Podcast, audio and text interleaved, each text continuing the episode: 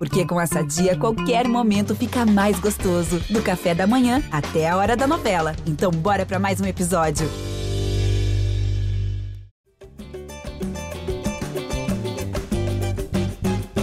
Gé Flamengo na área, começando mais uma edição, edição de número 270 do nosso podcast, porque o Flamengo voltou a campo depois de mais uma semana, mais de uma semana, né, parado pela data FIFA. Só que o resultado não foi nada legal para o Rubro Negro. Derrota para o Fortaleza por 3 a 2 fora de casa. A segunda derrota seguida do time de Dorival Júnior, que mandou a campo aí uma equipe misturada, né? Alguns titulares, outros reservas, uma garotada indo para campo. Mas eu prevejo que nessa quinta-feira a corneta vai comer solta nesse podcast.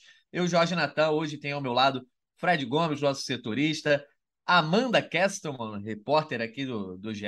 Globo, da Globo, produtora, enfim, faz de tudo. Ela também que está sempre aqui no nosso podcast. Arthur Mullenberg, nossa voz da torcida. E daqui a pouco o Caio Mota, que estava lá em Fortaleza, também está chegando aqui. Vou começar com a nossa Amanda, né? Primeiro as damas. Amanda Kestelman, seja bem-vinda aqui de volta. A galera sempre gosta da tua participação. Fala que você tem um astral para cima, só que hoje é difícil ter o astral tão para cima assim, né? Já que o resultado não foi legal, gol no último minuto. Eu acho que hoje é dia de corneta aqui no GE Flamengo, né? Hoje é dia de corneta solta, mas vou tentar manter o astral, gente, pelo amor de Deus, porque eu acho que é mais ou menos esse o espírito que a torcida do Flamengo, que o time do Flamengo tem que tentar manter, não deixar que esse mês, com todo respeito, pífio no Campeonato Brasileiro, um mês horroroso no Campeonato Brasileiro, interfira no astral que o time tem que ter para as próximas datas importantes, que é dia 12 de outubro, dia 19 de outubro e dia 29 de outubro, as finais de Copa do Brasil e Libertadores. Mas eu acho que é um, uma grande, um grande compilado de lições, Natan, porque, diferentemente do que aconteceu, por exemplo, no Fla-Flu, onde eu acho que o Flamengo não pecou tanto, é, não cometeu falhas tão, tão grotescas ou jogou mal, ontem eu achei bem ruim, sobretudo no segundo tempo. Então, eu acho que o, recado aqui, para o que vem pela frente, é manter o astral, porque afinal, essa temporada ainda pode ser uma temporada. Tem tudo, inclusive, para ser uma temporada histórica para esse time do Flamengo, se tudo correr bem, mas tem que ficar atento, principalmente, aqui abrindo minha, minha sessão corneta, o sistema defensivo que lembrou os velhos tempos do primeiro semestre que a gente gostaria de esquecer. O sistema defensivo foi o grande alerta para mim do que aconteceu ontem lá no Castelão. É uma das lições aí que o Dorival certamente tem que levar para as Copas, né? E também para os próximos jogos do Brasileirão. Aí o sistema defensivo a gente vai falar mais nesse podcast. Fred Gomes, seja bem-vindo. Deixando aí no ar o que a Amanda já citou, né? O mês de setembro muito ruim do Flamengo, nenhuma vitória no Brasileirão. Na verdade, foram dois empates e duas derrotas. Então, o Flamengo, Flamengo acabou desperdiçando, deixando pelo caminho aí 10 pontos, que o deixariam hoje, por exemplo, a 5 do Palmeiras. Mas a questão é que duas derrotas seguidas e depois desses dez dias sem jogos, é, tem que tomar cuidado justamente para que o clima não se contamine com esses tropeços. Seja bem-vindo, Fred Gomes. Fala, Tanzinho. Alô, Amandinha, Arthurzão. Salve. É, eu, o Arthur, o Arthur, não, Natan, deixa eu te falar. Eu acho que eu falei Arthur pelo seguinte, que eu acho que o Arthur tinha falado após uma ou duas partidas, ele falou, ó, já está na hora da gente cornetar o Dorival. E quando a Amanda fala num combo de lições, acho que tem a ver, obviamente, com os jogadores, principalmente com eles, que caíram muito tecnicamente em algumas partidas determinadas, mas assim, eu acho que as lições do mês têm a ver com o Dorival, sim, porque ele erra contra o Ceará quando ele entra com o time todo reserva. Ali era um jogo que o Flamengo já tinha feito 4 a 0 no Vélez e podia ter entrado inteiro contra o Ceará. Os jogadores erram naquele jogo que o Gabigol expulso infantilmente deixa o time sem atacante para o jogo em Goiânia. E aí já era previsível que o Flamengo não fosse ganhar o Goiás, porque não tinha atacante. Lá tinha o Mateusão no banco ainda, mas jogou com o Vitor Hugo de referência. O Fla-Flu, eu já concordo com a Amanda, não acho que o Flamengo jogou tão mal e o Fluminense fez aquela cera toda. E agora nesse jogo, agora é, é bom, é, é importante salientar que no Fla-Flu, a torcida querendo ou não, é, afir, é, afirmando que não foi pênalti do Léo Pereira, ele mal bem empurrou o, o, cano, empurrou fraco, mas empurrou e falhou no segundo gol também. Ele e Davi Luiz estavam perdidos no segundo gol. Ontem o Léo Pereira voltou a ter uma atuação dos tempos sombrios dele no Flamengo, né? Ele é um cara que está voando ultimamente, mas foi muito mal ontem Rodinei me parecia um pouquinho fora de sintonia. Não quero entrar em mérito de forma, até porque eu não sou a pessoa indicada para falar de forma física, mas também, mesmo que eu fosse um atleta, eu acho que isso aí é muito delicado. Às vezes a gente vê uma camisa mais colada no corpo e o cara está inteiro fisicamente.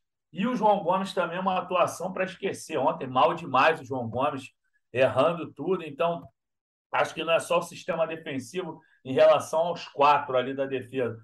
João Gomes na proteção mal demais. Ayrton Lucas entrou muito mal no segundo tempo. Enfim, deixa eu passar a bola para o Arthurzão logo, Natan, que a gente já continua essa resenha.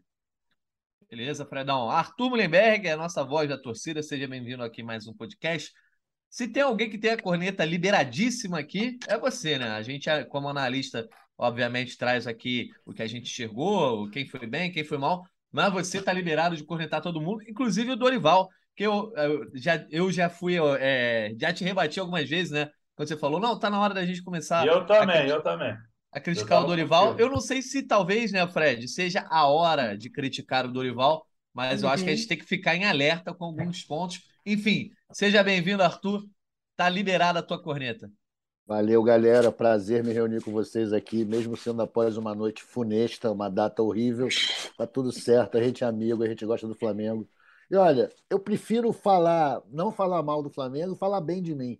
Porque é o seguinte, eu contei essa pedra, né, galera? Que esse jogo havia um componente de desinteresse muito grande por parte do time do Flamengo, que eu acho perfeitamente explicável e justificável você não ter tesão nenhum para jogar com Fortaleza, irmão, lá em Fortaleza.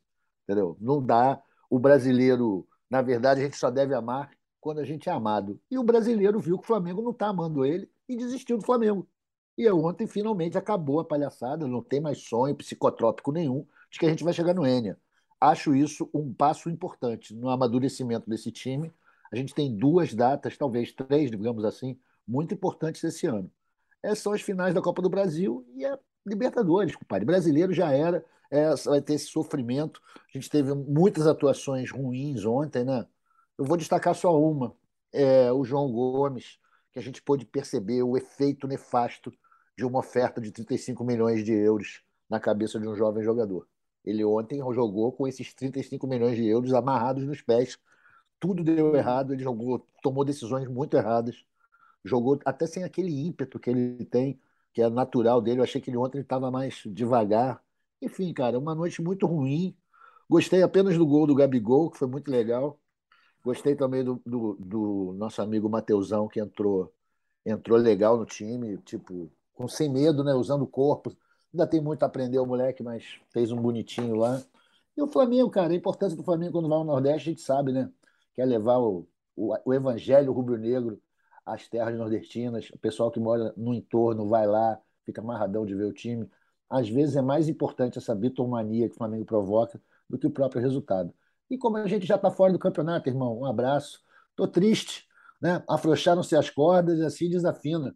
Pobre das rimas da nossa canção. O show tem que continuar. Vamos em frente, é pensando só no que a gente tem de positivo para esse ano. Porque o resto do ano, brother, já era. Não ganhamos nada. Estamos igual 2021. E concordo com vocês Olha que aí, o Dorival cara. já está autorizado a levar cornetada na boa, sem reclamar. Cuidado ao evocar 2021, hein, Arthur Lembrando. Pelo amor de Deus, deu até um calafrio aqui. A gente não pode ter medo disso, não, gente. Quem tem que ser supersticioso é, supersticioso é o jogador. O, o torcedor tem que ser sem medo, intemido. É. Tá certo. Ô, Amanda, você comentou sobre o sistema defensivo. O Flamengo foi a campo com Santos, Rodinei, Davi Luiz. Fala aí, Fred. desculpa te cortar. O Caê já tá na área, hein? Tá ali. Não sei se ele tá ouvindo a gente, mas tá ali. CH7 ah, então... apareceu pra gente. Pra Bom, Carlos Heraldo, Carlos Heraldo 7 já está na área, então vou passar para a gente, antes de aprofundar a análise, trazer o Caio Mota. Caio Mota, seja bem-vindo, você que está em Fortaleza, já já voltando para o Rio de Janeiro. É, já demos uma pincelada aí nos nossos destaques iniciais sobre essa derrota, então quero que você também traga a tua visão aí. Quem não leu ainda, está lá no GE. Globo. Flamengo abusa dos erros individuais, se desorganiza e volta de Fortaleza com alerta ligado. Seja bem-vindo, Caio. Fala, Natan. Fala, Mandinha. Fala, Fredão. Salve. Fala, é um prazer estar com vocês aqui. Cara, então, velho, é, a gente está tá numa época é, socialmente importante, uma semana socialmente importante, né? E eu acho é, e tem me incomodado de modo geral como sociedade assim o descolamento muitas vezes da realidade para fundamentar teorias individuais, particulares e narrativas narrativas que são criadas muito mais para comprovar teorias do que tentar ter, ter um pouco de equilíbrio para entender é, os fatos assim né e aí quando eu falo assim são alguns fatos assim que a gente consegue se ater a eles e não a, a, apenas a subjetividade né e eu acho que assim é, foi uma derrota extremamente frustrante decepcionante é, pela forma que aconteceu é, eu acho que tem que sim ligar o alerta para uma queda, principalmente de rendimento técnico de muitos jogadores. assim é, O que mais me chamou a atenção ontem foram é, erros individuais, eu acho que é por, por falta de mobilização, de concentração, de, de tesão, como o Arthur falou. Só que, de modo geral, assim, eu acho que há um, um descolamento da realidade assim um pouco excessivo, assim, cara. É, é tudo muito elevado a milésima potência, assim, e não há uma busca por reflexões, por por entender situações, por, por é, é, analisar aqui, analisar ali. É, isso me incomoda, assim, e como eu falei, tem, tem me incomodado há um bom tempo já em, em, em muitos segmentos, né? não só quando a gente vai falar de Flamengo ou de futebol, assim. É, então isso tem me incomodado um pouco, assim. Acho que você é, pontuar, é, é, pontuar situações que foram negativas ontem é bem diferente de você criar um cenário de terra arrasada, como você já vê sendo criado, principalmente né, no Twitter, que é tudo muito exacerbado. Então, assim, cara, é, é... acho que é isso. Acho que a gente tem que falar de vários pontos aqui da, é, da partida. O João, por exemplo, que o Arthur falou, é, cometeu erros que ele comete praticamente em todos os jogos, só que ontem, de, de repente, ele, ele, ele ficou mais exposto porque saíram gols. E aí não adianta a gente tratar o João como o, o, substituto do Casimiro no Real Madrid, quando ele faz jogos tão ruins e medianos tanto é, quanto de ontem, mas porque é no Maracanã ele sai é, correndo desenfreadamente e parece que parece que é o cara que dá o sangue, que dá a vida, e aí isso é suficiente. Por exemplo, assim, é um cara que eu, eu acho que tem, tem evoluído até gradativamente, mas mas o mesmo torcedor que chega agora e fala, pô, mas ele não é tudo isso, tá? Peraí, é, é o mesmo que transformou ele em tudo isso que ele nunca foi. Enfim, tra é, trazendo um ponto aqui, né? E aí, até aí a, a, parte informativa também do descolamento da realidade. Né? Nunca houve proposta nenhuma de 30, de 20, de 5, de 10, de nada.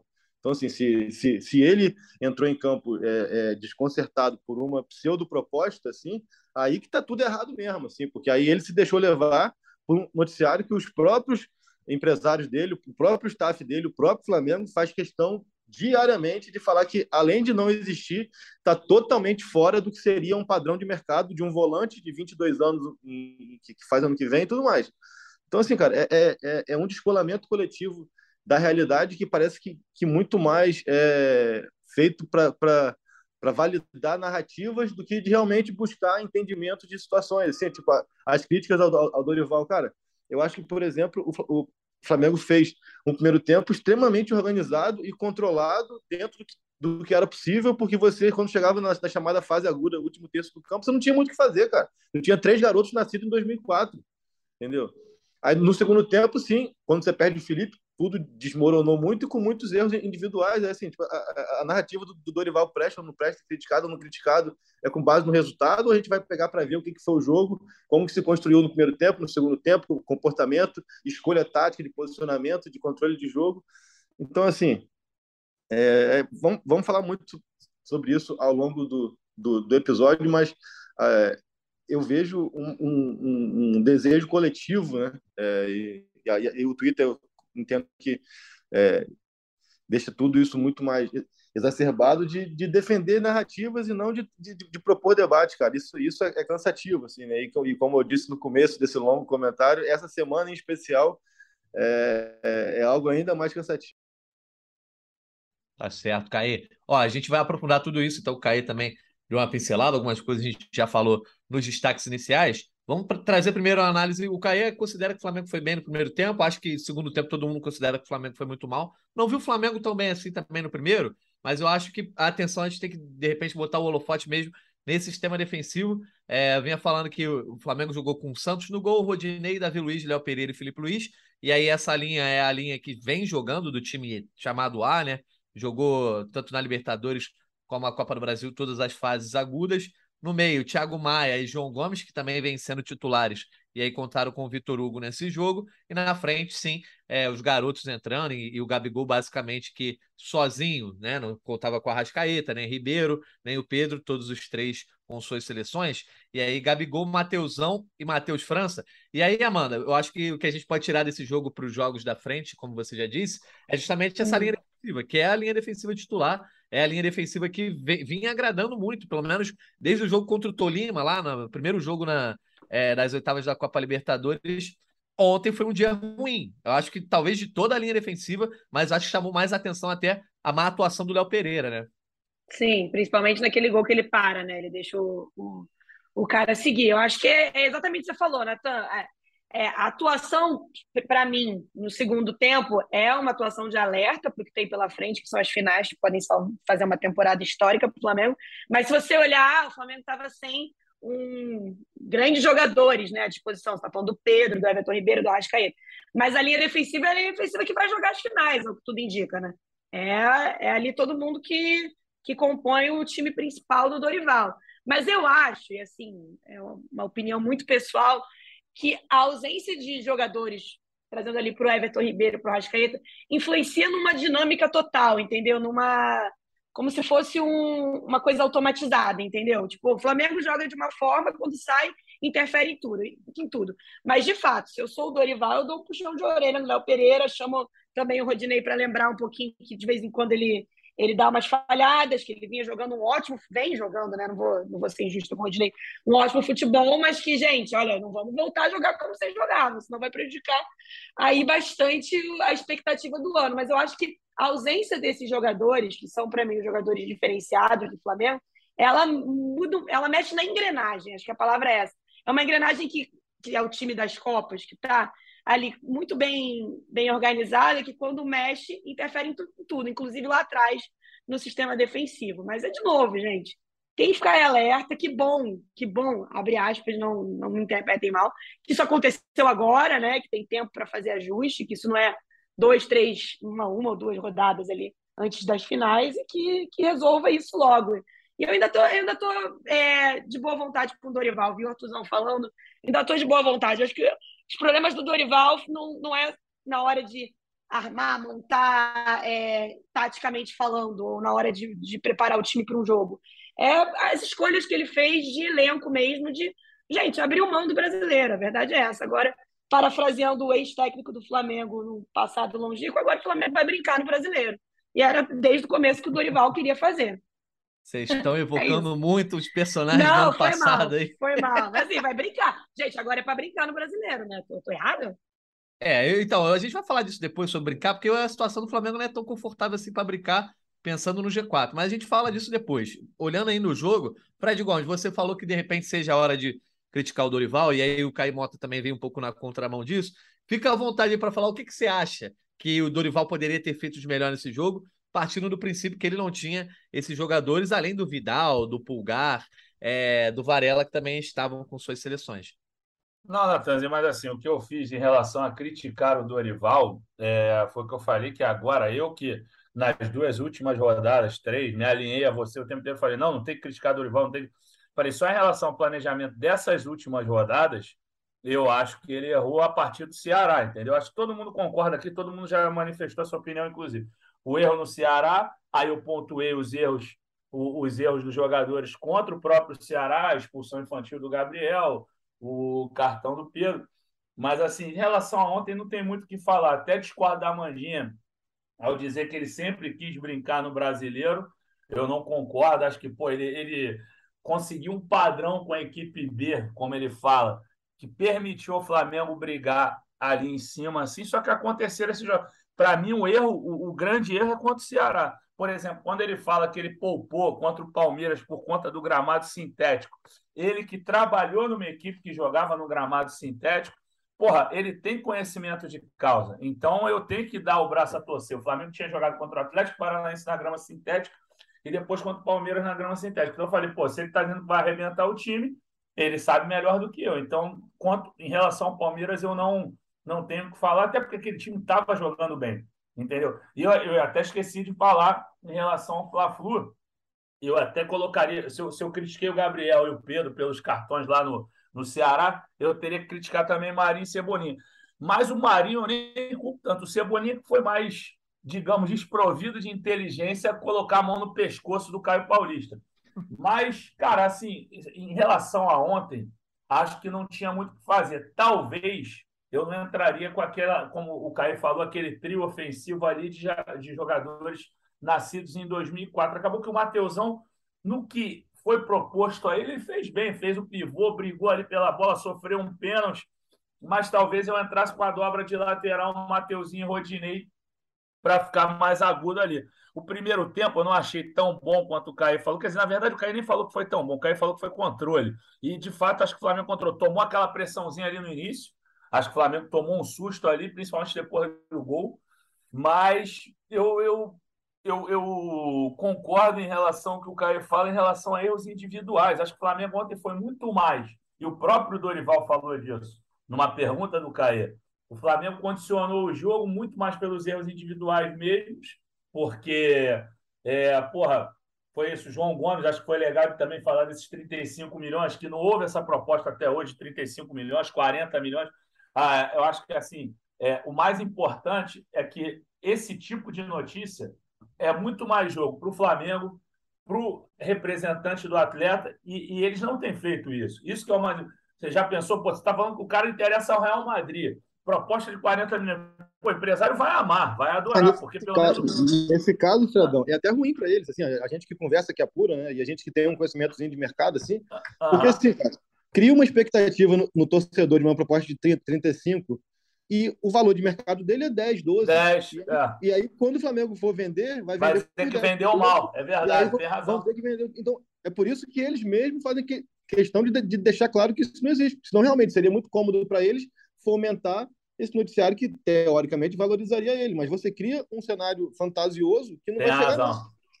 Que não vai chegar. E é isso. E aí, o, e até para a gente, a gente que trabalha com isso, a gente sabe, um jogador que eu, eu acho muito bom, tá? Eu sempre defendi aqui, mas jogador baixo, isso aí, um dia eu, Caí, Letícia estávamos conversando no grupo, baixo, que não tem chegada na área, assim, ah, ontem ele chutou uma bola, quase fez um gol, mas depois pega os números de finalização do João Gomes, o número de gols do João Gomes, então, um jogador baixo que vai estar com 22 anos ano que vem, entendeu? Que ainda nem terminou o processo de formação aqui no Brasil, jamais sairia por 40, 30 milhões.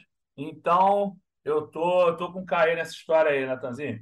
O, o Caio, o Fred Gomes te citou, eu acho que umas 10 ou 15 vezes nesse comentário dele. Então já é. pega a bola aí, já fura a fila do Arthur, depois o Arthur conversa, é, depois o Arthur comenta e já fala aí, Caio, sobre essa questão. Eu acho que também o, o Dorival não tinha tantas escolhas. Eu acho que de repente até a gente pode apontar uma substituição ou outra. Eu, por exemplo, justamente pelo, por tudo que a gente falou, eu tiraria o João Gomes. Mas também não tinha muita escolha e sem pensar. Não, e Caio, sem, sem contar que a gente não comenta uma coisa que do outro lado tem um bom time, que não vinha bem no Brasileirão, mas é um bom time com bons jogadores, como, por exemplo, Pedro Rocha e o Thiago Galhardo, que deram muito trabalho à zaga rubro-negra. Pegando num recorte curto, é, é tá ao contrário, um time que agora vem bem no Brasileirão, né? Acho que a derrota é lá do Paulo Souza, que já na, na, décima, na décima rodada ali foi a primeira vitória do Fortaleza, ali sim, era uma situação um pouco que o Flamengo podia se aproveitar mais, mas é, é, é importante também é, pontuar da, da, qualidade do time do Fortaleza nos últimos três anos, não só hoje, jogando no Castelão com 50 mil pessoas, enfim, tá bom, tudo bem que tinha 15 é, rubro-negros ali, mas, cara, assim, quando eu falo da questão de que eu achei um bom primeiro tempo, e justamente por ser controlado, a gente tem que, que colocar em perspectiva o que, que era possível fazer. E aí que eu vejo a questão de que o Dorival teve uma estratégia, ao meu ver, até ousada, mas que funcionou nesse primeiro tempo. Assim. E aí expõe algumas questões de elenco, que aí tem um outro tema que eu acho que a gente tem falar daqui, daqui a pouco, que hoje falta um mês para a final, né? Hoje é dia 29, que é Vidal, que ele tem um mês para encontrar um lugar para o Vidal nesse time. Porque aí você vem da frente para trás, quando você perde o Ribeiro e o Arrascaeta, você repor com peças do mesmo nível é, é praticamente impossível. Nenhum, nenhum time tem isso no Brasil, na América do Sul. Mas tem que ter pelo menos de características similares. E aí você fala, cara, eu não, eu não consigo aqui construir por aqui, nem controlar o jogo por aqui, porque eu não tenho esses meias. O que você espera? Que você tenha volantes com essa capacidade, como o Vidal tem, de circular a bola, de reter a bola, de, de, de distribuir o jogo, de cadenciar e acelerar, que o Gerson fazia muito bem. É isso. Só que você tem Thiago e João que não tem essa capacidade, cara. São dois volantes extremamente tentando é, bate-bate. Eles pegam a bola e verticalizam da, da maneira que dá, nem sempre com muita qualidade, ou conduzem muito. É uma coisa também que me chamou muito a atenção ontem. Como que os quatro meninos da base ainda conduzem muito a bola. O futebol moderno, o futebol atual, cada vez menos tem espaço para isso. Os quatro meninos eles davam muito tapa na bola para depois fazer a bola andar, o jogo andar.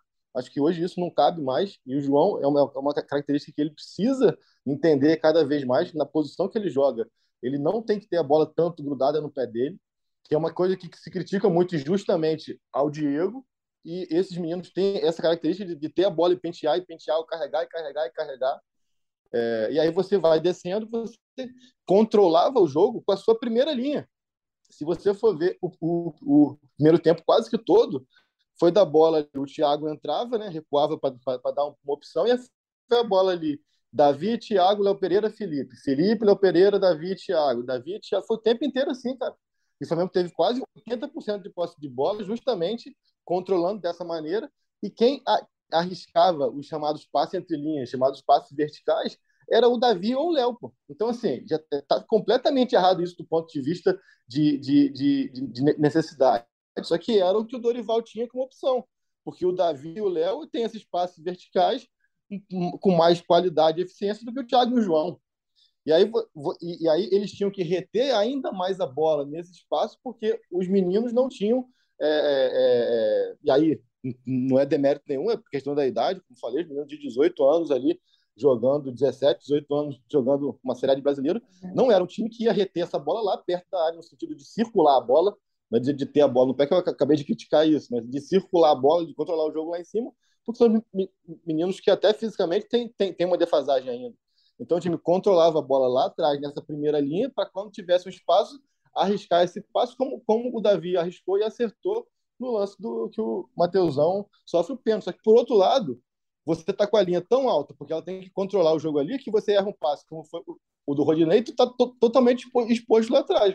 Tu está correndo para trás, enquanto o Pedro Rocha está tá vindo lambendo, correndo de frente com a bola dominada. Então, assim, eu acho que é, é entender um pouco o que, que o Dorival tinha como opção e, e o que, que ele tentou fazer nesse primeiro tempo. E foi até o que eu perguntei a ele na coletiva, ele acabou respondendo mais da questão dos erros individuais, é o porquê que esse time desarrumou tanto nesse controle de primeira linha no segundo tempo. Confesso que não sei se foi o Fortaleza que tentou sair mais para pressionar e criou desconforto, ou se a ausência do Felipe tem tanto peso assim, tem, tem muito peso com certeza, mas não sei se tem tanto peso assim, e acaba que num erro é, básico do João, de, um passe que ele deu até com certa displicência, ali, um passe por elevação por dentro, pelo meio, é, o Fortaleza consegue um empate muito cedo também. Então, assim, como foi no primeiro tempo, foi no segundo, o Fortaleza naturalmente por jogar em casa ia se, se mandar, ia esboçar uma pressão, o Flamengo passa por essa pressão e depois respira com esse controle de bola. E, e não, não teve muita condição de fazer é, no segundo tempo. Mas eu acho que é importante assim, a gente entender, Flamengo trazer para o debate reflexões do que, que é um bom primeiro tempo. Cara, um bom primeiro tempo, diante das peças que ele tinha, não vai ser um primeiro tempo do Flamengo eh, produzindo para caramba lá na frente, massacrando, criando chance. Porque o material humano que ele tinha não, não permitia muito que ele fizesse isso, entendeu? E aí eu acho que dentro do possível. O Davi teve 110 ações com a bola no jogo ontem, cara. É uma, é uma coisa absurda. Você vê que ele era o cara que mais tinha bola. Sempre a, a primeira linha tem mais ações, naturalmente. Mas é um número excessivo, porque ele, ele tinha que fazer toda essa questão também de construção e de controle. Então são coisas que eu acho que a gente precisa trazer para o debate. Eu queria falar mais na frente sobre a importância de você, nesse um mês, encontrar um lugar. Eu acho que você abre mão da, da experiência, da capacidade e desse controle de bola que, que o Vidal tem. É, é, eu acho errado numa final de Libertadores, mas a gente fala mais para frente. Eu acho que até, até por isso você abrir mão do, do Vidal seria desinteligente, como o Fred disse. Mas, enfim, tentando é, trazer embasamento porque eu acho de, de, do que foi um bom primeiro tempo e do que desandou no segundo. Ah, e só para fechar, é, quando você muda, tem algumas questões. Você mudou. Os meninos não tinham a menor condição de entrar. O Pedrinho e o Peterson não tinham a menor condição. Você vê que não estão prontos, não tem como ainda jogar do profissional. E isso não é um problema deles, foi precoce. E aí você bota Diego, Mateuzinho e Ayrton Lucas com, com, com, com entradas que você reduz drasticamente um nível técnico que, que, que, já estava baixo, cara. Entendeu? Então, assim, Mateuzinho e Ayrton Lucas, pelo amor de Deus, cara. Assim, cometeram muitos erros bobos e o Diego, com a, com a idade que ele tem, e ele tendo como característica até que eu falei que muitos criticam, reter a bola. Tudo que ele não fez foi reter a bola. E tem uma falta aos 40 e tal, que ele bate rápido ainda, entendeu? Na, na bandeirinha de escanteio defensivo. Pô, ali era hora de você parar, esperar, deixa o Fortaleza é, boa, dar uma boa, cansada, boa. tomar até um amarelo que fosse e tal, porque, enfim, acho que é isso. Pois é, o Arthur, independente agora de toda essa análise que a gente já fez, acho que a gente já falou bastante de campo e bola, né? O Flamengo sentiu muita falta dos jogadores de frente, principalmente o trio que a gente já pontuou. O próprio Vidal também fez falta, embora se a gente analisar o time A ele não, não esteja jogando, e mais na frente, quando a gente falar desse mês que falta aí é, é para final da Copa Libertadores, a gente pode falar também sobre o Vidal. Quero saber o seguinte: animicamente, é, esse resultado eu acho que acabou sendo até ruim para o Flamengo, porque um, o Flamengo consegue uma virada fora de casa contra o time como Fortaleza, o que eu acho que daria muito gás para esse time, o Gabigol voltando a fazer gol. Só que aí depois o time leva o empate e aí leva um gol no último minuto. Acho que deixa é, a torcida mais incomodada muito por como se deu esse resultado também, né, Arthur? E aí, sem contar, obviamente, o impacto na tabela. Não, você, pô, essa derrota com gol no último minuto é sempre terrível, né, Natan? A gente sempre fica sofrendo e falando em instabilidade emocional. A gente geralmente relaciona um gol no final uma falta de, de vergonha na cara do time que se deixa surpreender no último minuto. Mas a verdade é que o Fortaleza estava tentando o gol com muito mais intensidade que a gente. Eu acho que no scout o número de chances criadas por ele, com arremate ao final, foi muito maior que a do Flamengo. E essa questão anímica que você destacou aí, é o lance que o Caê estava falando, cara. Nem existe a proposta pro, do Real para o João, né? Mas era como se tivesse existido. E acho que talvez o elenco do Flamengo, talvez os caras mais jovens, estejam sofrendo aquela síndrome de ler o jornal esportivo e acreditar o que está escrito lá. Quando a gente sabe que, na realidade, a coisa não é tão dourada assim e os moleques têm que mostrar muito mais do que estão mostrando. Eu concordei com essa análise longa do Caê aí sobre. E nesse sentido, Arthur, até só, só, só para te dar aqui um, concordando um subsídio, cara, é, é, me parece realmente que o João, em algum momento, ele acreditou, porque a quantidade de uhum. tweets que o João fez com mensagens enigmáticas, só Deus sabe o tempo das coisas, vai dar tudo certo, não sei o que, nesse período aí, é, também assim, ele alimentava, mesmo que indiretamente, essa questão, e tem que ver até que ponto isso impactava nele. Né? Falou tudo, e assim, cara, é, o João é um jovem, né, cara, é um moleque também, ele também se empolga, acho que qualquer um ficaria empolgado é. com a simples possibilidade de rolar uma negociação dessa, e realmente, ele andou mandando os tweets, nada a ver ali, uma coisa meio doida, e aí também entra o empresário, é complicado para a gente falar sem saber como funciona essa estrutura lá hierarquicamente. Quem decide o que vai ser tweetado no perfil do João. O que importa é que na bola ele não entregou. E talvez o time tenha sofrido isso mesmo, acreditado na sua ampla favoritismo, de que está muito na frente e que não tinha mais chance no brasileiro. Tudo isso pode impactar o time, né? E acho que o, o time agora. A gente pode ver por duas formas. A gente pode ver da forma negativa, que é porra, o Flamengo, quando está chegando no, no momento mais decisivo, perdeu duas seguidas, pegou a perdeu a pegada e pode ver pelo lado positivo. Olha, o Santos gastou agora os vacilos todo do ano, né? Falhou em dois jogos, coisa rara, tomou três gols no jogo, coisa raríssima. Isso não vai mais acontecer ao longo da temporada. Oh, só queria comentar isso do Santos também, assim. Eu acho que ele falhou assim no gol. Mas também pa parece que foi uma bola infantil. Eu acho que infantil, o frangaço é do Fernando Miguel. O Santos ali, eu acho que ele espalma errado, mas também foi uma porrada o chute que ele pega. Foi um exatamente, porradão. exatamente. Eu não acho que. Não, não e ele tinha salvado já numa bola que o, que o Ayrton Lucas é, erra um passe. Ele tinha, é, ele tinha é, pegado umas três faltas do Otero aí, que o Otero é enjoado, ele, tava, ele, ele tinha pegado. Sim, ele assim, tava ligado. Não, e olha, tem outra coisa ontem também, né, galera? Pedro Rocha todo trabalhado no rancor, né? Veio pra cima da gente. Gente, eu nem lembrava que ele sabia jogar desse jeito, né? Pois velho? é, o cara Tudo. tava a fim de mostrar serviço. Nem ele lembrava, Amanda, nem ele lembrava. Pô, cara, jogo. Mas isso é a cara. Isso quando a gente fala em Flamengada, Flamengada também é isso, né?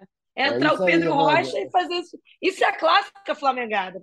Ah, Flamengada é só derrota em casa. Não, Flamengada é isso. O que aconteceu com o Pedro Rocha ontem é Flamengada. É, coisa é. que já tinha acontecido com o Egídio, com o Ronaldinho Gaúcho. Essas coisas acontecem. Cada um, né? Mas, o Amandinha, agora falando do, da Fala tabela tu. do Brasileirão. Flamengo caiu para a quinta colocação com 45 pontos, Palmeiras ainda, ainda é líder com 60. É, eu, obviamente, eu acho que hoje o Flamengo já, já se deu conta de que olhar para o Palmeiras hoje é só para, de repente, admirar se vai ser, ou ficar observando se vai ser campeão, quando vai ser. Flamengo, Curiosamente, é. o Flamengo hoje está para estar tá na Libertadores pelo Brasileirão, tem que perder a Copa do Brasil, né?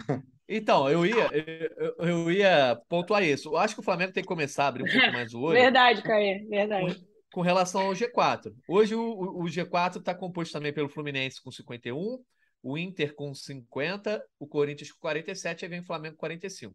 Tudo bem, muito provavelmente teremos seis vagas diretas na Copa Libertadores, porque o Flamengo está ali, joga duas finais, e os dois rivais das finais também estão ali entre os seis, que é o Corinthians e o Atlético Paranaense. Estão na pior da pior das hipóteses, enfim, não vou nem cogitar a hipótese, não vou verbalizá-la, mas vocês. Não entenderam... verbaliza, não! É, vocês entenderam o que eu quis dizer. Mas, o, o Amanda, eu acho que o Flamengo também, é, também não vai poder se dar ao luxo aí de nos próximos jogos é, botar um time muito mistão e abrir mão de alguns resultados.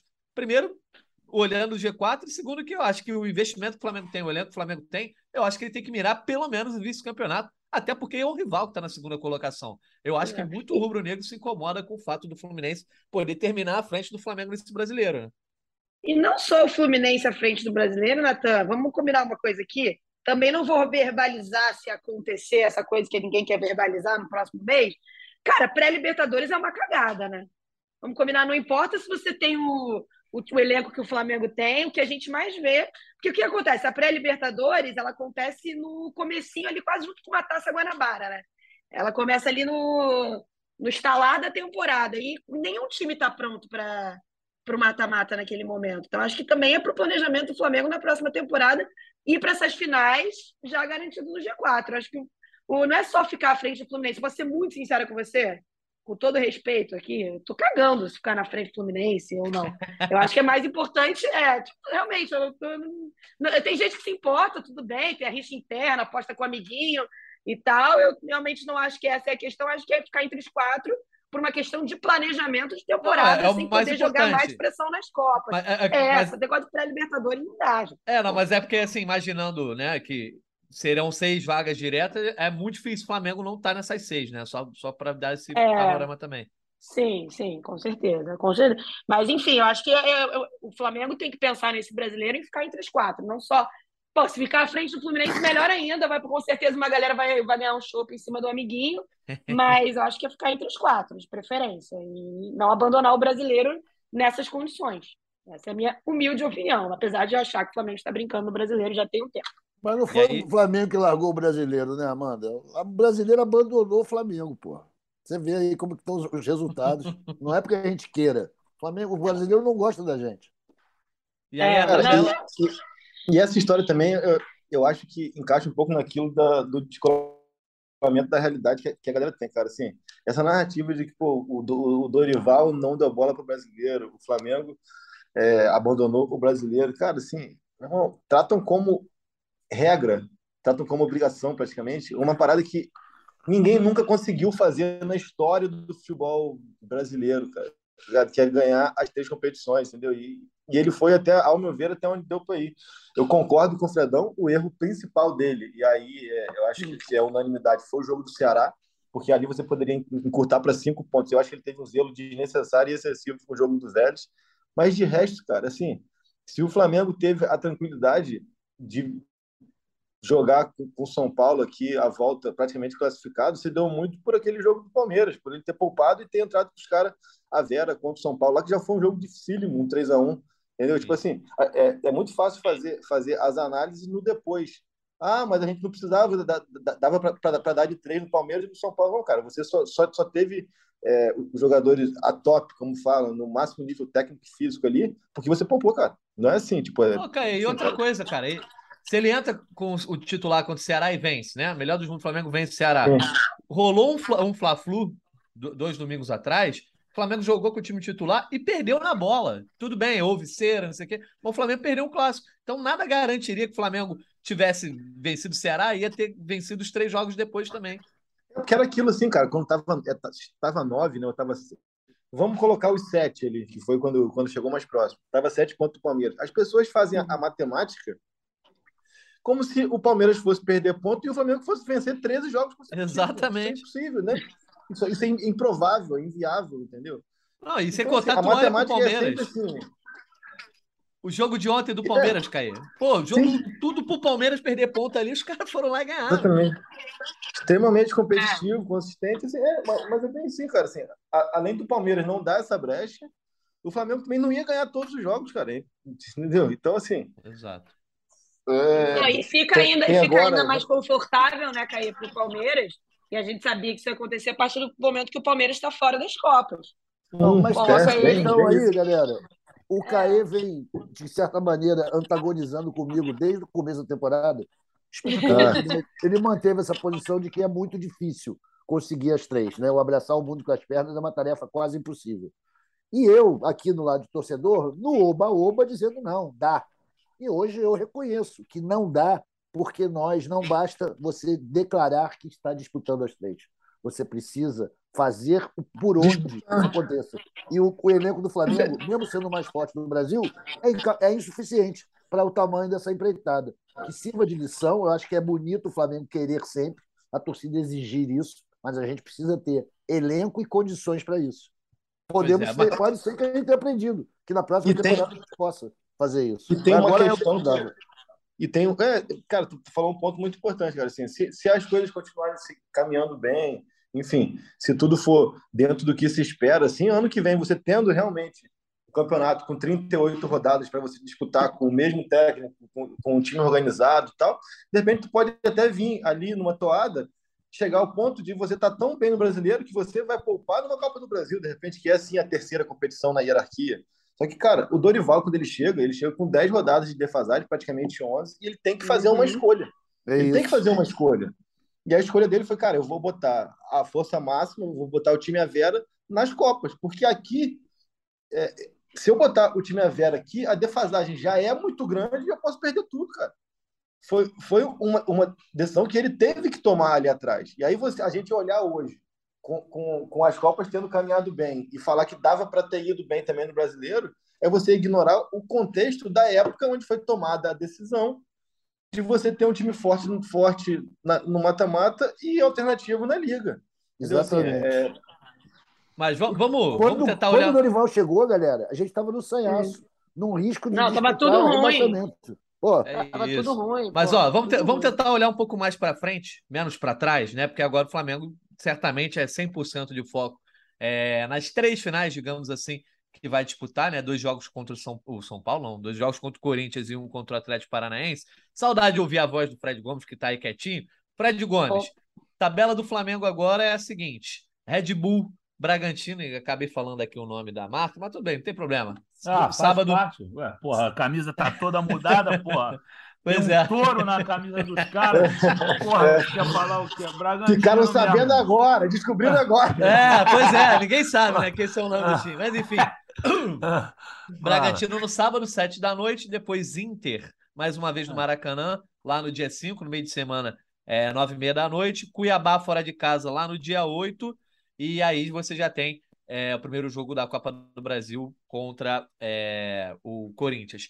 Mas aí, Fred Gomes, perguntar, você tinha comentado lá atrás, antes dessa sequência de Fluminense, Fortaleza, etc., de que de repente o Dorival teria que colocar o time A completo, né, em campo pelo menos uma vez até esse primeiro jogo contra o Corinthians. E você sugeriu que talvez fosse a oportunidade melhor ali contra o Inter, né? Jogo contra o Inter no dia 5.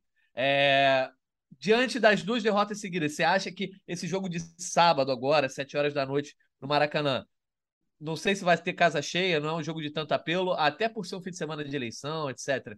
É, você acha que é hora do Dorival tentar botar uma força máxima, tentar recuperar um pouco de confiança que pode ter ficado pelo caminho, um pouco do clima melhor, ou não? Espera o Internacional, ou espera até mesmo para botar contra o Cuiabá? Qual você acha que deveria ser melhor é, estratégia para o Dorival, pensando fisicamente, é, no ritmo de jogo, mas também na questão da moral, né? De tentar afastar qualquer indício de, de problema, de clima ruim. Natanzinho, para mim, o time é o seguinte: o Flamengo está com três desfalques, né? Léo Pereira levou amarelo, Mateuzinho também, o João Gomes. Eu acho que o Flamengo ganha com o time reserva, apesar dessa. Meu Deus do céu, ô que tabuzinho com o Bragantino. Hein? Desde 96 o Flamengo não ganha, 4 de setembro de 96, gol do Bebeto. É sério depois, isso? Eu nem é, sabia que era tanto, não. Não, é, depois, depois é só madeira. E aí, é, isso, mas acredito eu que o Flamengo ganhe com Santos, Varela, Fabrício Bruno e Pablo, é, com Ayrton Lucas na esquerda, mas tem que melhorar o jogo dele, muito ruim ontem. Aí eu acho que tem que colocar o Thiago Maia ainda, até para dar um ritmo, é um cara mais novo, coloca ele ali. Vidal, eu.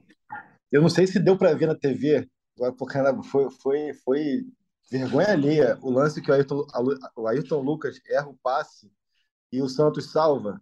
Sim, que o, cara, o Mateuzinho, ele, o Mateuzinho inverte bizarramente. Ele ficou no chão como se tivesse machucado, até a bola ir lá para o ataque parar e aí levantou normalmente e saiu. Tipo assim, cara, pô, perrei o passe porque machuquei. Cara, a atuação dele ontem foi, foi, foi Não, brincadeira. O Matheusinho também. Foi bizarro. E assim, é, a gente deu para reparar parte disso aí que você citou, cara, que depois eles, eles já jogam a, a câmera pro ataque. Mas o, porra, a inversão do Mateuzinho, muito mal, pelo amor de Deus. E aí o, o Ayrton, em vez de deixar a bola sair, entrega para o Galhardo, só que o Santos sai no pé dele. Então, acho que fecha a zaga com, essa, com, com Ayrton Lucas, como falei, o sistema defensivo, e bota Thiago Maia ali, junto com o Vidal. Vidal voltando, porra, a torcida vai ficar feliz. Acho que dá até para jogar com o Pulgar, com três volantes ali mesmo. Se bem que não, não, não dá não, mas enfim, aí a gente pensa outra solução aqui. Na frente o Pedro tem que jogar, e para mim 45 minutos de Arrascaeta e Everton Ribeiro. Eu acho que é uma mescla, mais uma vez, Natanzinho, mescla o time, tem que saber como é que está a questão da pubalgia do, do Arrasca. Como o Caio tinha noticiado aí, houve um controle de carga combinado com o Bruno Maziotti, fisioterapeuta do Uruguai e do Corinthians. Então ele jogou 22 minutos contra o Irã e depois jogou um tempo inteiro contra o Canadá. Não forçou muito a barra, até jogou direitinho contra o Irã. Eh, os poucos momentos que ele participou, perdeu um gol, é verdade, mas participou bastante. Deu uma bola para o Soares perder. É, acho que o Arrascaeta tem que jogar um pouquinho, nem que seja 45 minutos, Everton Ribeiro também. E aí você com o meio-campo desse nem precisa dessa volantada que eu falei toda. De repente joga Pulgar Vidal, Ribeiro Arrascaeta e bota um atacante com com o Pedro lá na frente. Pode ser o Cebolinha, pode ser o, o Marinho. O Flamengo vai ganhar esse jogo, Natan. Com esse time mesclado aí, o Flamengo vai ganhar esse jogo. Vai acabar o, o, o, tabu aí? Vai, chega, chega. Agora é para dar uma melhorada. Sábado, ô Amanda, você que gosta dessas teorias, Adoro. sábado só, só vão os raízes sábado. O Ai, H... adoro. E então... esse sábado só vai raiz mesmo. Quem tá ouvinte, torcedor, quer se sentir raiz, quer se sentir torcedor de todas as horas, é para ir sábado. Vai então, eleição, sete o, da noite. O pessoal que vai, vai para apoiar, mãe. Então o Flamengo vai é. ganhar esse jogo. Véspera de eleição, o Flamengo costuma ganhar. Entendeu? Foi assim em 98 que ganhou. Traz a estatística Mineiro. aí, Fred. Eu não Esta lembro de... véspera de eleição, Fred. Essa daí eu não lembrava. Eu não lembro de todas, mas ó, em 98 o Flamengo tava. Pô, eu lembro do... de uma que não foi maneira, Fred. Ah, ah mas deixa eu maneira. falar, depois tu vai lembrar, Fala. deixa eu terminar. Aqui, ó. Fala, o, cara. O Flamengo ganhou, o Flamengo ganhou do Atlético Mineiro em 98, véspera de eleição, tava 2 a 1 um para os caras até o final. Aí o Romário meteu dois no finalzinho. 2000, Flamengo e Vasco. Era para ser dia 28, no dia de São Judas Tadeu, dia da eleição, segundo turno, aqui da eleição municipal. Passaram para sexta-feira e foi apenas 4 a 0 o Flamengo, com dois gols de Petkovic, um do Adriano e um do Edilson. Então são dois aí, duas vésperas de eleição que eu lembro que o Flamengo se deu bem. Então estou apostando na vitória do Flamengo. Agora conta aí, Amandinha, que lembrança não, triste essa aí? Tenho, a minha lembrança mais evocar. recente. Ah. É, a minha lembrança mais recente não é derrota, não. O torcedor vai lembrar que em 2018, ah. enfim, na véspera da, da última eleição, uhum. é, o Flamengo empata com o Palmeiras no Maracanã. Uhum. 2018, que é o jogo que praticamente o Flamengo ah. ganha, ainda tinha chance de, de brigar pelo título sim, brasileiro. E que o Paquetá perde um gol, enfim, muito, alguns, muito claro. Alguns. E foi o único gol de Marlos Do Marlos Moreno, né? Não podia, não podia dar certo uma vitória dessa. Né? então, ele, tudo deu errado aquele fim de semana, né? É, o, o gol do Dudu mesmo, o César tava com um bracinho de jacaré ali também, que foi bravo. É. Gente boa, o César, mas naquela ali. Vocês estão, vocês estão abrindo a caixa de Pandora aí, de, um, de um, Não, mas eu, jogos. Ó, ô, Natan, eu citei um 4x0, porra, uma virada contra o Atlético Mineiro sensacional, porra. O Flamengo tomou gol de Paulo Baier, que na época chamava Paulo César, ainda era lateral direito e era pereba. ainda era Paulo César. Então, porra, é, eu, eu, trouxe boas lembranças. O Flamengo vai ganhar com esse time aí que eu montei. Não sei se o Dorival vai fazer igualzinho, mas eu gostaria de ver mais o, o Pulgar. Acho que o Pulgar tinha que jogar um pouquinho mais. O Eric. E, é, o Eric, é a verdade. O Eric, ele pediu para ser chamado de Eric e, e acho um time suficiente. Aí, quarta-feira, tem que botar todo mundo mesmo, dar, a, trazer a torcida para si, dar o título de presente para o Palmeiras logo, dar-lhe uma porrada no Internacional de uns 3 a 0 e dar o título para o Palmeiras, eles vão agradecer e foca na, nas competições que realmente interessam agora. Mas é isso, Natan, não tem muito mistério, não. Tem que botar o Pedro. O Pedro aguenta 90 minutos, jogou só 40 e poucos, 46 lá na e cravou. Tunísia, e cravou, um golaço, inclusive. Everton Ribeiro, porra, jogou o finalzinho do jogo lá contra a Gana, então tá com gás de sobra aí. Tem que botar esses caras para jogarem. O Arrasca, que você tem que analisar melhor para saber como é que tá a pubalgia. Os médicos do Flamengo vão saber a melhor estratégia. Mas tendo esse trio aí, tendo o Vidal como o Caio falou, tá na hora de pensar aí uma solução para o Vidal, porque o Vidal joga muito.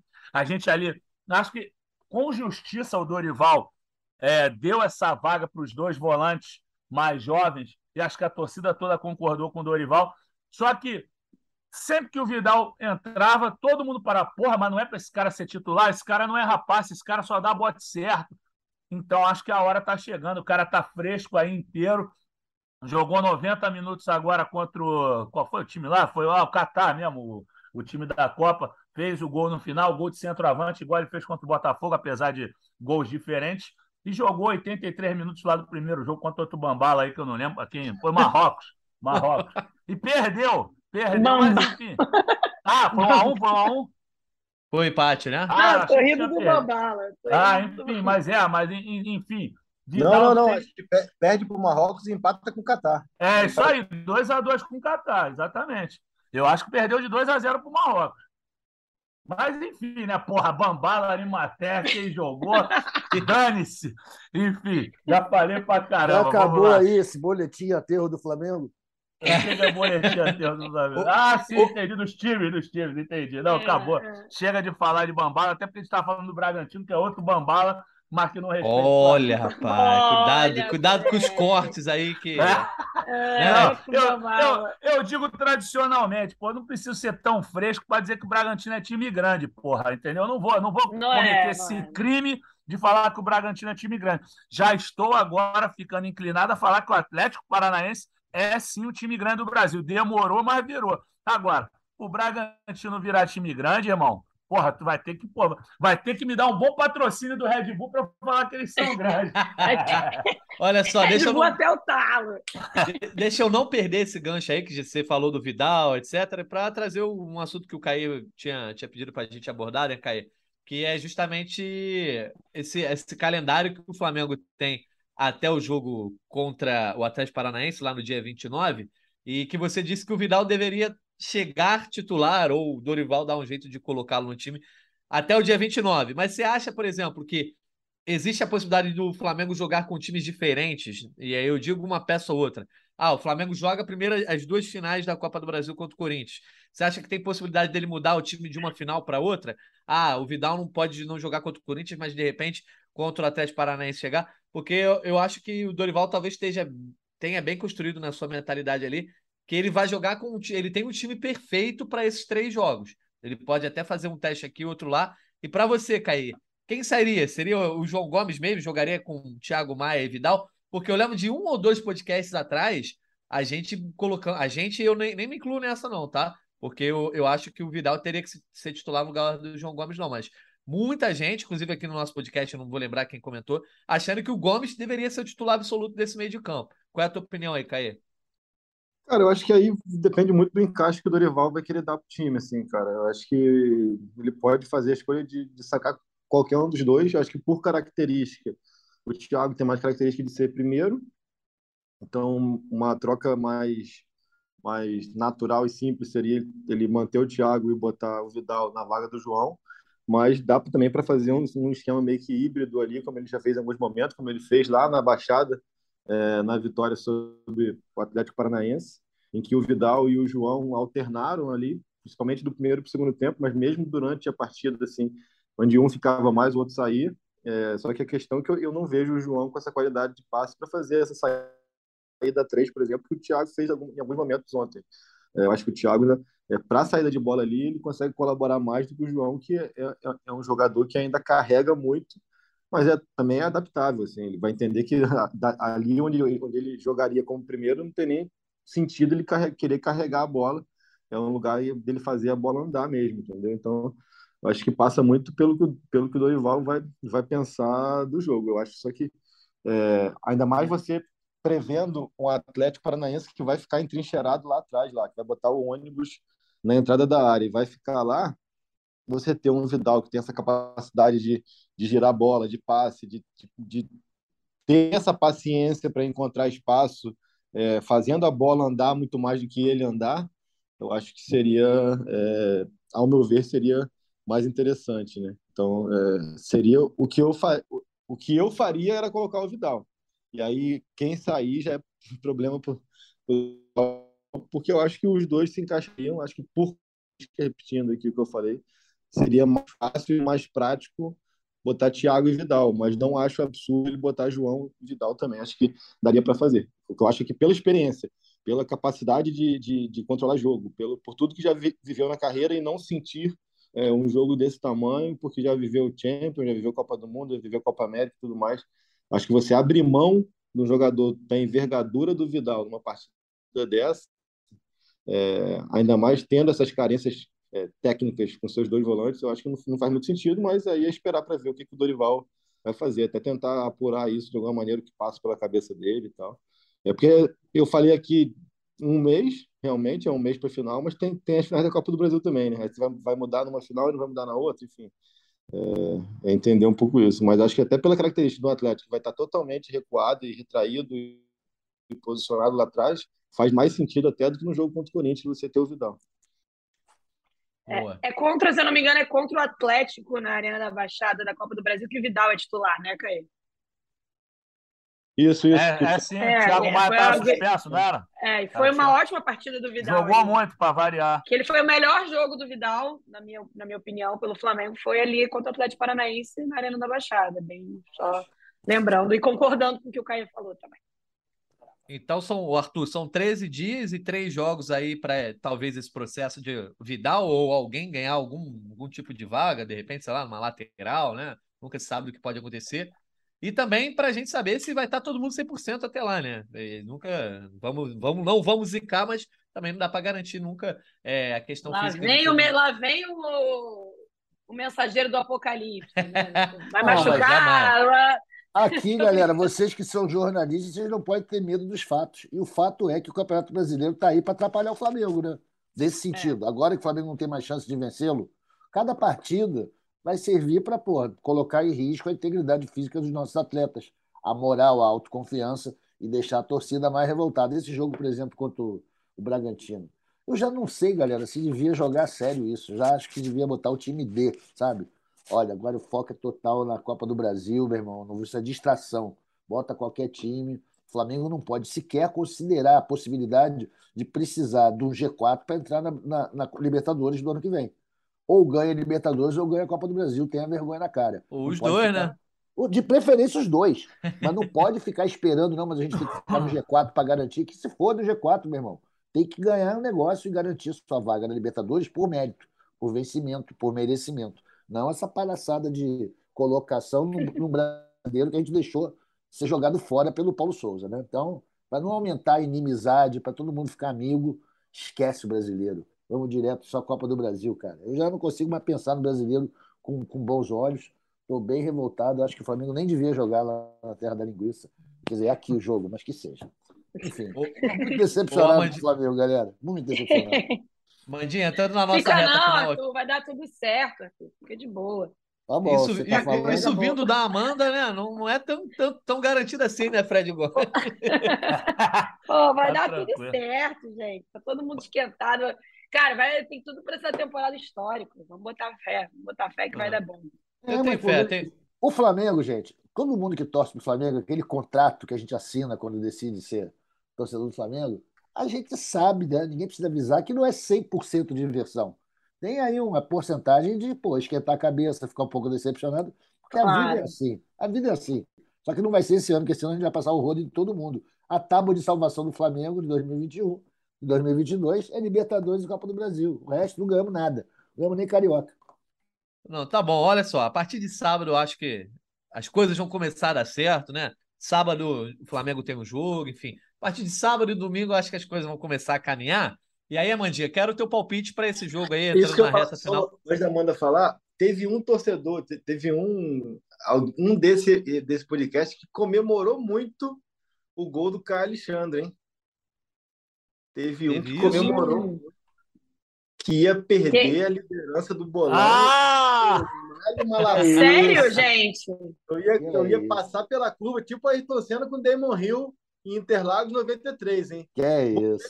Sério, gente? Mas aí teve aquele gol ali. Putz, grilo. Flamengo não serve para ganhos pessoais, está provado. Teve Fica gente que-. Teve gente que quer cravar o 2x2, o, o Caê. Você ia acertar só o empate. O Arthur ia cravar o 2x2. Por isso Mas- que ele está falando isso, exatamente. Inclusive, Então. vim, vim dar uma olhada, você falou que vai melhorar as coisas. Fui dar uma cola para ver se eu estava bom de memória, acertei mesmo o jogo com o Vasco e com o Atlético. Só que eu não lembrava do gol do Bebeto, né? Eu só tinha lido sobre o gol do Bebeto contra o Bragantino para trazer bons fluidos. Meu irmão, que Ah. golaço de falta do Bebetinho, cara. Porra, o goleiro nem olhou, compadre. A bola no ângulo, Bebeto com aquele shortão em cima do, do, do umbigo que ele tinha, né? Jogava com aquela mão na, Antes dele bater a falta, eu imitava o Bebeto batendo falta, só não sabia fazer com a mesma qualidade, né? Aí botava o- o- a bermuda lá no peito, botava a mão na cintura e batia. Golaço do Bebetinho. Bizarro. Tá certo. Vamos então. outra- É o quê? Falei bom demais, bom demais. E vamos Bebetinho. lá, vamos pro palpite para despedida da Amanda, hein? Tá na hora de Pô. falar disso, hein, Natan? Aí, ó. Ai, Tá chegando a hora lá. melancólica desse Ai, Com essa podcast. chuvinha que cai aqui no Rio de Janeiro hoje, esse clima de despedida. é. Vamos lá, palpite Vamos. primeiro, né? Primeiro 1x0 palpite. Flamengo. 1x0 Flamengo.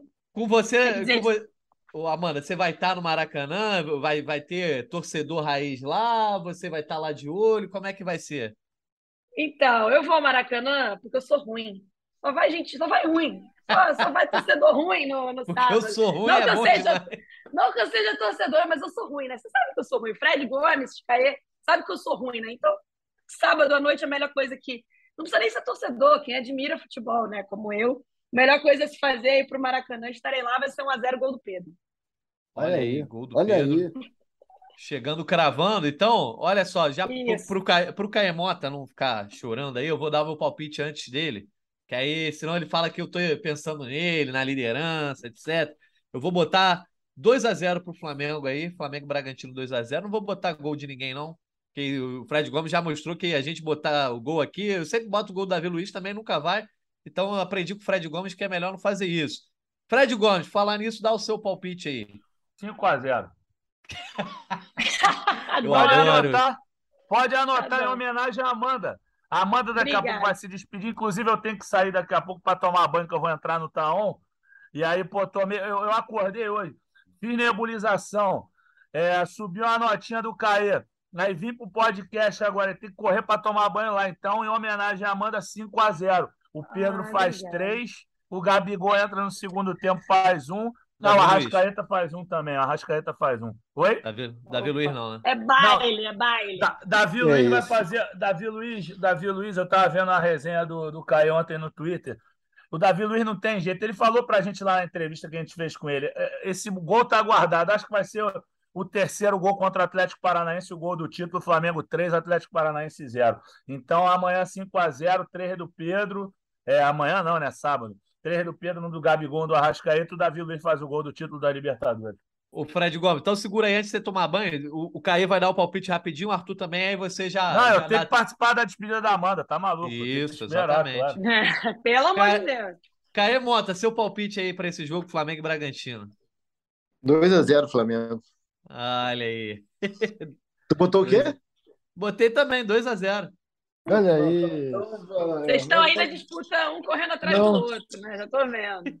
Sei lá, cara. Eu acho que de repente passar sem, sem tomar gol, faz tempo que o time não fica sem tomar gol. Deixa eu pensar se eu boto 2x1 aqui. Putz, cara. Decide Não, aí, enquanto, enquanto isso o Arthur dá o dele. Fala aí, Arthur. Olá ele, né, amigo? Lá Não deu nada. Vai lá ele.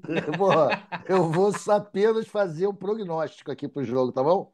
Tá Meu bom. prognóstico pro jogo é 1 a 0 gol do Flamengo, tá? Não sei de quem. O gol do Olha Flamengo aí. que vai valer a vitória pra gente. Boa. E aí, Caê, decidiu? Ah, deixa 2x0 mesmo. Então fechou. Aí a gente segue junto nessa aí, depois eu pego o palpite do Fred Uber. Fred Gomes, então antes de você tomar banho lá para entrar no Taon, deixe seu recado aqui para nossa Amandinha que está se despedindo, não só do GE Hum. Flamengo, né?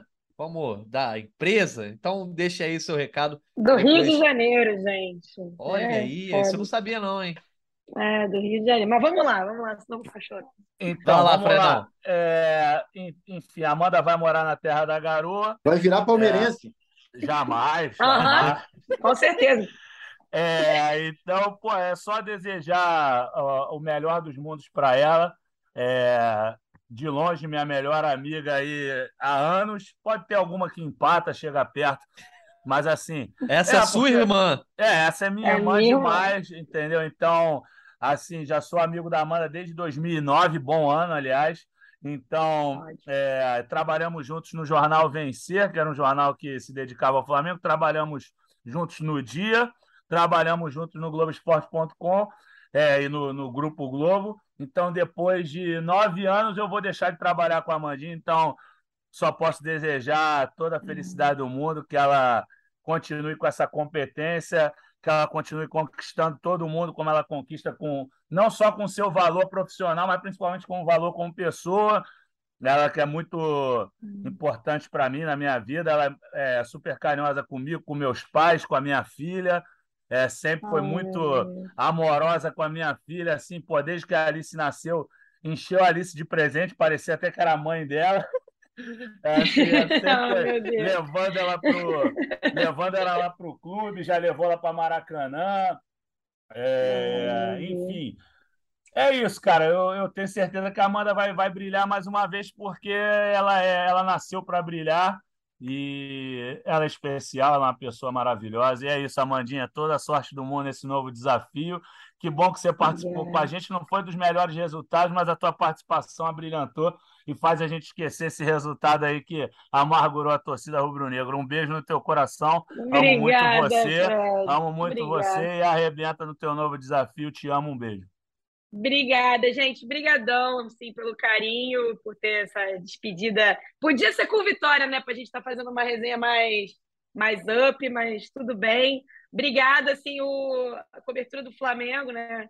É muito importante na minha história, na minha trajetória e poder compartilhar esse último, penúltimo dia falando um pouquinho de Flamengo com vocês da cobertura é mó, é mó legal, sendo muito assim direto, é bem legal. Obrigada por tudo, gente. Tô chorosa, mas eu vou estar sempre por aqui, pô. Não vou sair da vida de ninguém, não. Vou continuar dando meus palpites por aí. Ô, Amandinha, esse clima de despedida aqui, eu vou deixar para você numa palavra final, né? Quando depois de- do Caí falar, do Arthur, você que vai fechar esse podcast aqui como uma Ai, boa despedida. Deus. Você que a torcida do Flamengo adora, os ouvintes adoram a Amanda, sempre, da última vez que você participou, tava eu, você, Jani, né? A galera lá no, no- na cabine, enfim, todo mundo gostou muito. Mas, É. infelizmente, a a Amanda tá. in- Infelizmente, não, né? Felizmente, a Tudo Amanda tá indo para bem, novos é. desafios. Mas aí eu quero tudo saber então do Caio Mota, o que que ele tem a dizer aí nessa despedida e destaque final dele, e também palavras para Amanda, que também é companheira sua de trabalho a longo, a- desde longa data, né, Caio Mota? Não, pô, desejar tudo de melhor para a Amandinha. Amandinha, amiga querida aí. Nossa diferença de idade me permite dizer que eu, que eu vi ela começando ali, é, bem Verdade. novinha, ali 2009, 2008, 2009, lá na Gávea, uma cobertura antiga de Flamengo. Enfim, é, poder acompanhar de perto essa, essa trajetória dela brilhante aí. é, enfim, talento que passou por todas as editorias com destaque aqui. Enfim, ela sabe que nossa amizade, nossa relação continua. A gente passou por isso há pouco tempo com o Felipe Costa também e tal. E eu acho que o mais importante Sim. é saber que é, o, o, ambiente de, de, trabalho só nos uniu, né? Mas a gente continua sendo brother, sendo amigo. Exato. Cara, o podcast há, no podcast há espaço para convidados. Então, assim, é, é, encerra um ciclo na casa, mas seguirá participando aqui esporadicamente. Não chama, não chama no que eu venho, hein? Não super venho, hein? É, e me chama em vitória, hein? Ganhou, me chama. Porque falar de vitória, hein? Viu, Jorge Natan? Obrigado, Caizito. Tamo junto. Pode deixar, é não. Agora, quando você vier aqui, vai ser sempre ocasião. já, já são ocasiões especiais. Agora, como, como convidada, tem que ser sempre vir na boa, né, Arthur Mullenberg? Pois é, você... vai convidar a pessoa para vir para furada, né, Arthur? Não, aí não dá. É isso, pô. Amanda, Amanda é classe A, pô. Eu sou fã das Kelster há muito tempo, amo essa família. É, Amandinha verdade. É, é fera braba, flamenguista pra caramba. E ainda por cima é gata, hein? Vocês estão ouvindo só a voz, é por cima é gata. Eu sei que vai fazer muito sucesso, seja lá para onde ela for. Tenho certeza que o sucesso é inevitável e é um prazer e uma honra danada fazer esse programa aqui com ela, como é com qualquer um de vocês aqui, meus colegas que me amarro para mim, que sou um torcedor mulambo, nunca imaginei que estaria aqui com a nata do jornalismo flamenguista, oh, falando toda semana, é muito maneiro. E, pô, Amanda, infelizmente o Flamengo não fez no time principal o que deveria ter feito para homenagear a sua despedida aqui do podcast. Pois é. Mas eu quero é. lembrar para você que o Flamengo não é só o clube, não é só a divisão principal, não é só o profissional. A gente tem também uma base que vem fortíssima. E o jovem Santiago Campos fez um golaço de falta para você ontem, que eu quero que você leve esse gol. Eu vi, exatamente. Curva fabulosa, por fora da barreira. Como a sua despedida, que o Flamengo não esquece de você, que o talento é equivalente, que a gente vai continuar ainda ah. curtindo muito o Mengão, tá bom, querida? Vamos sim, vamos sim. Obrigada, galera. Tô realmente assim, eu queria ter um discurso bonitão aqui na ponta da língua, mas não tenho, não. Tô, tô meio. É, é, é um pouco difícil, né? Mesmo quando a gente sai feliz, é, minha casa por 12 anos. 12 anos não são 12 dias, né? Muita coisa. Estou me sentindo um pouquinho me separando de alguém que eu gostava muito, mas é, faz parte da vida. E é isso, tudo nosso, nada deles, né? Obrigada por tudo, Natanzinho. O que você quer que eu fale agora? Que eu estou sem palavras aí, principalmente de, depois de vocês falarem aí, eu fiquei meio sem palavras. Não, eu vou falar também que eu já conheci a Amanda lá no Jornal o Dia também, quando eu era estagiário. Pois é, junto, a gente foi estagiário junto, é verdade.